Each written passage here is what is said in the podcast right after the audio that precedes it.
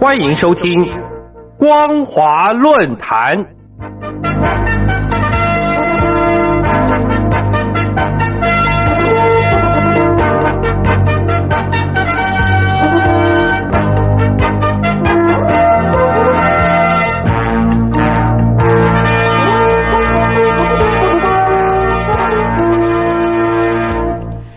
朋友您好，欢迎收听光华论坛，我是王琦。今天要跟大家谈论的主题是中共炒台谍案，自揭疮疤，激化对立。各位听众朋友，中共官方喉舌中央电视台日前连续报道，所谓台湾间谍对大陆进行情报渗透活动，其中四位遭到指控涉案的台籍人士，明显在镜头前被迫认罪自白。中共国台办十四号表示，大陆侦查机关已经将涉案人员关押地点等情况通知了家属，并且聘请律师保障犯罪嫌疑人的诉讼权利，将严格调查、起诉、审理相关案件。然而，依照中共刑事诉讼法的规定，涉及国安秘密案件不公开审理。我国陆委会就透过了相关联系的机制，要求北京说明人员所涉罪名、关押地点、侦审进度，同时确保他们的司法权益，同意家属到大陆探视。事实上，这一类的案件已经不是第一次发生了。中共大张旗鼓抓台谍，首次是在二零零三年，上一次则是二零一八年。倘若如前述所为，都是中共将两岸关系弄僵，执意拿台谍案来耍赖，企图借吸引舆论转向对我国施压。那么这一次的案件恐怕将会隐含更复杂的国际情势，以及大陆内部政治、社会因素。而且呢，这一起事件也如中共处理其他涉外间谍案、官员贪赃枉法案、诬陷维权人士案等许多特殊国安秘密案件一样，一贯不公开、不透明、不具公信力。其实，不论是否是台谍案，这些案件都有相似度极高的发展过程。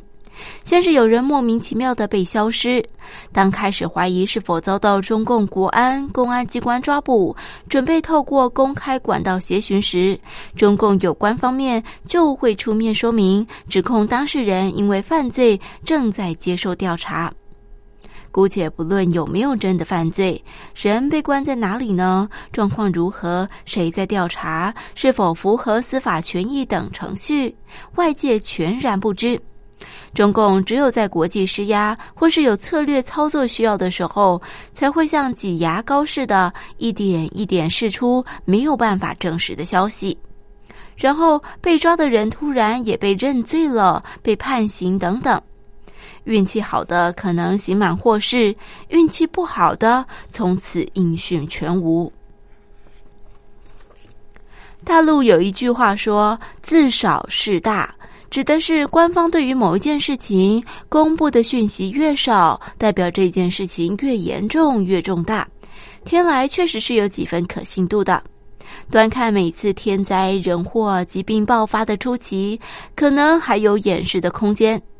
一旦政头严重了，或是爆发了各级官员贪腐被抓，或是被贪腐等案件，都只会用非常简短的讯息带过。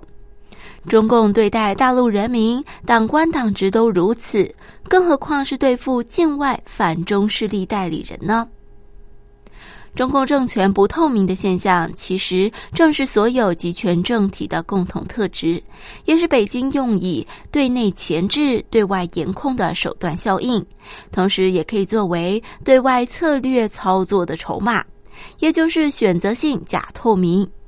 应付国际社会对中共镇压少数民族、隐瞒新型冠状病毒肺炎疫情的质疑是如此，现在用来糊弄两岸关系也是如此。不透明反映的是中南海对政权本质高度欠缺自信，以及对内部各种问题、未来变化不确定性的深层焦虑。以台谍案来说，中共在当下大做保密防谍的文章，所隐藏真正的意图，一方面是要警告西方国家不要借机扩大渗透，意图颠覆中共政权。而拿台谍当靶，也是避免激化与美国与欧洲的矛盾冲突。趁着两岸关系紧绷，还能看看是否有其他意外收获。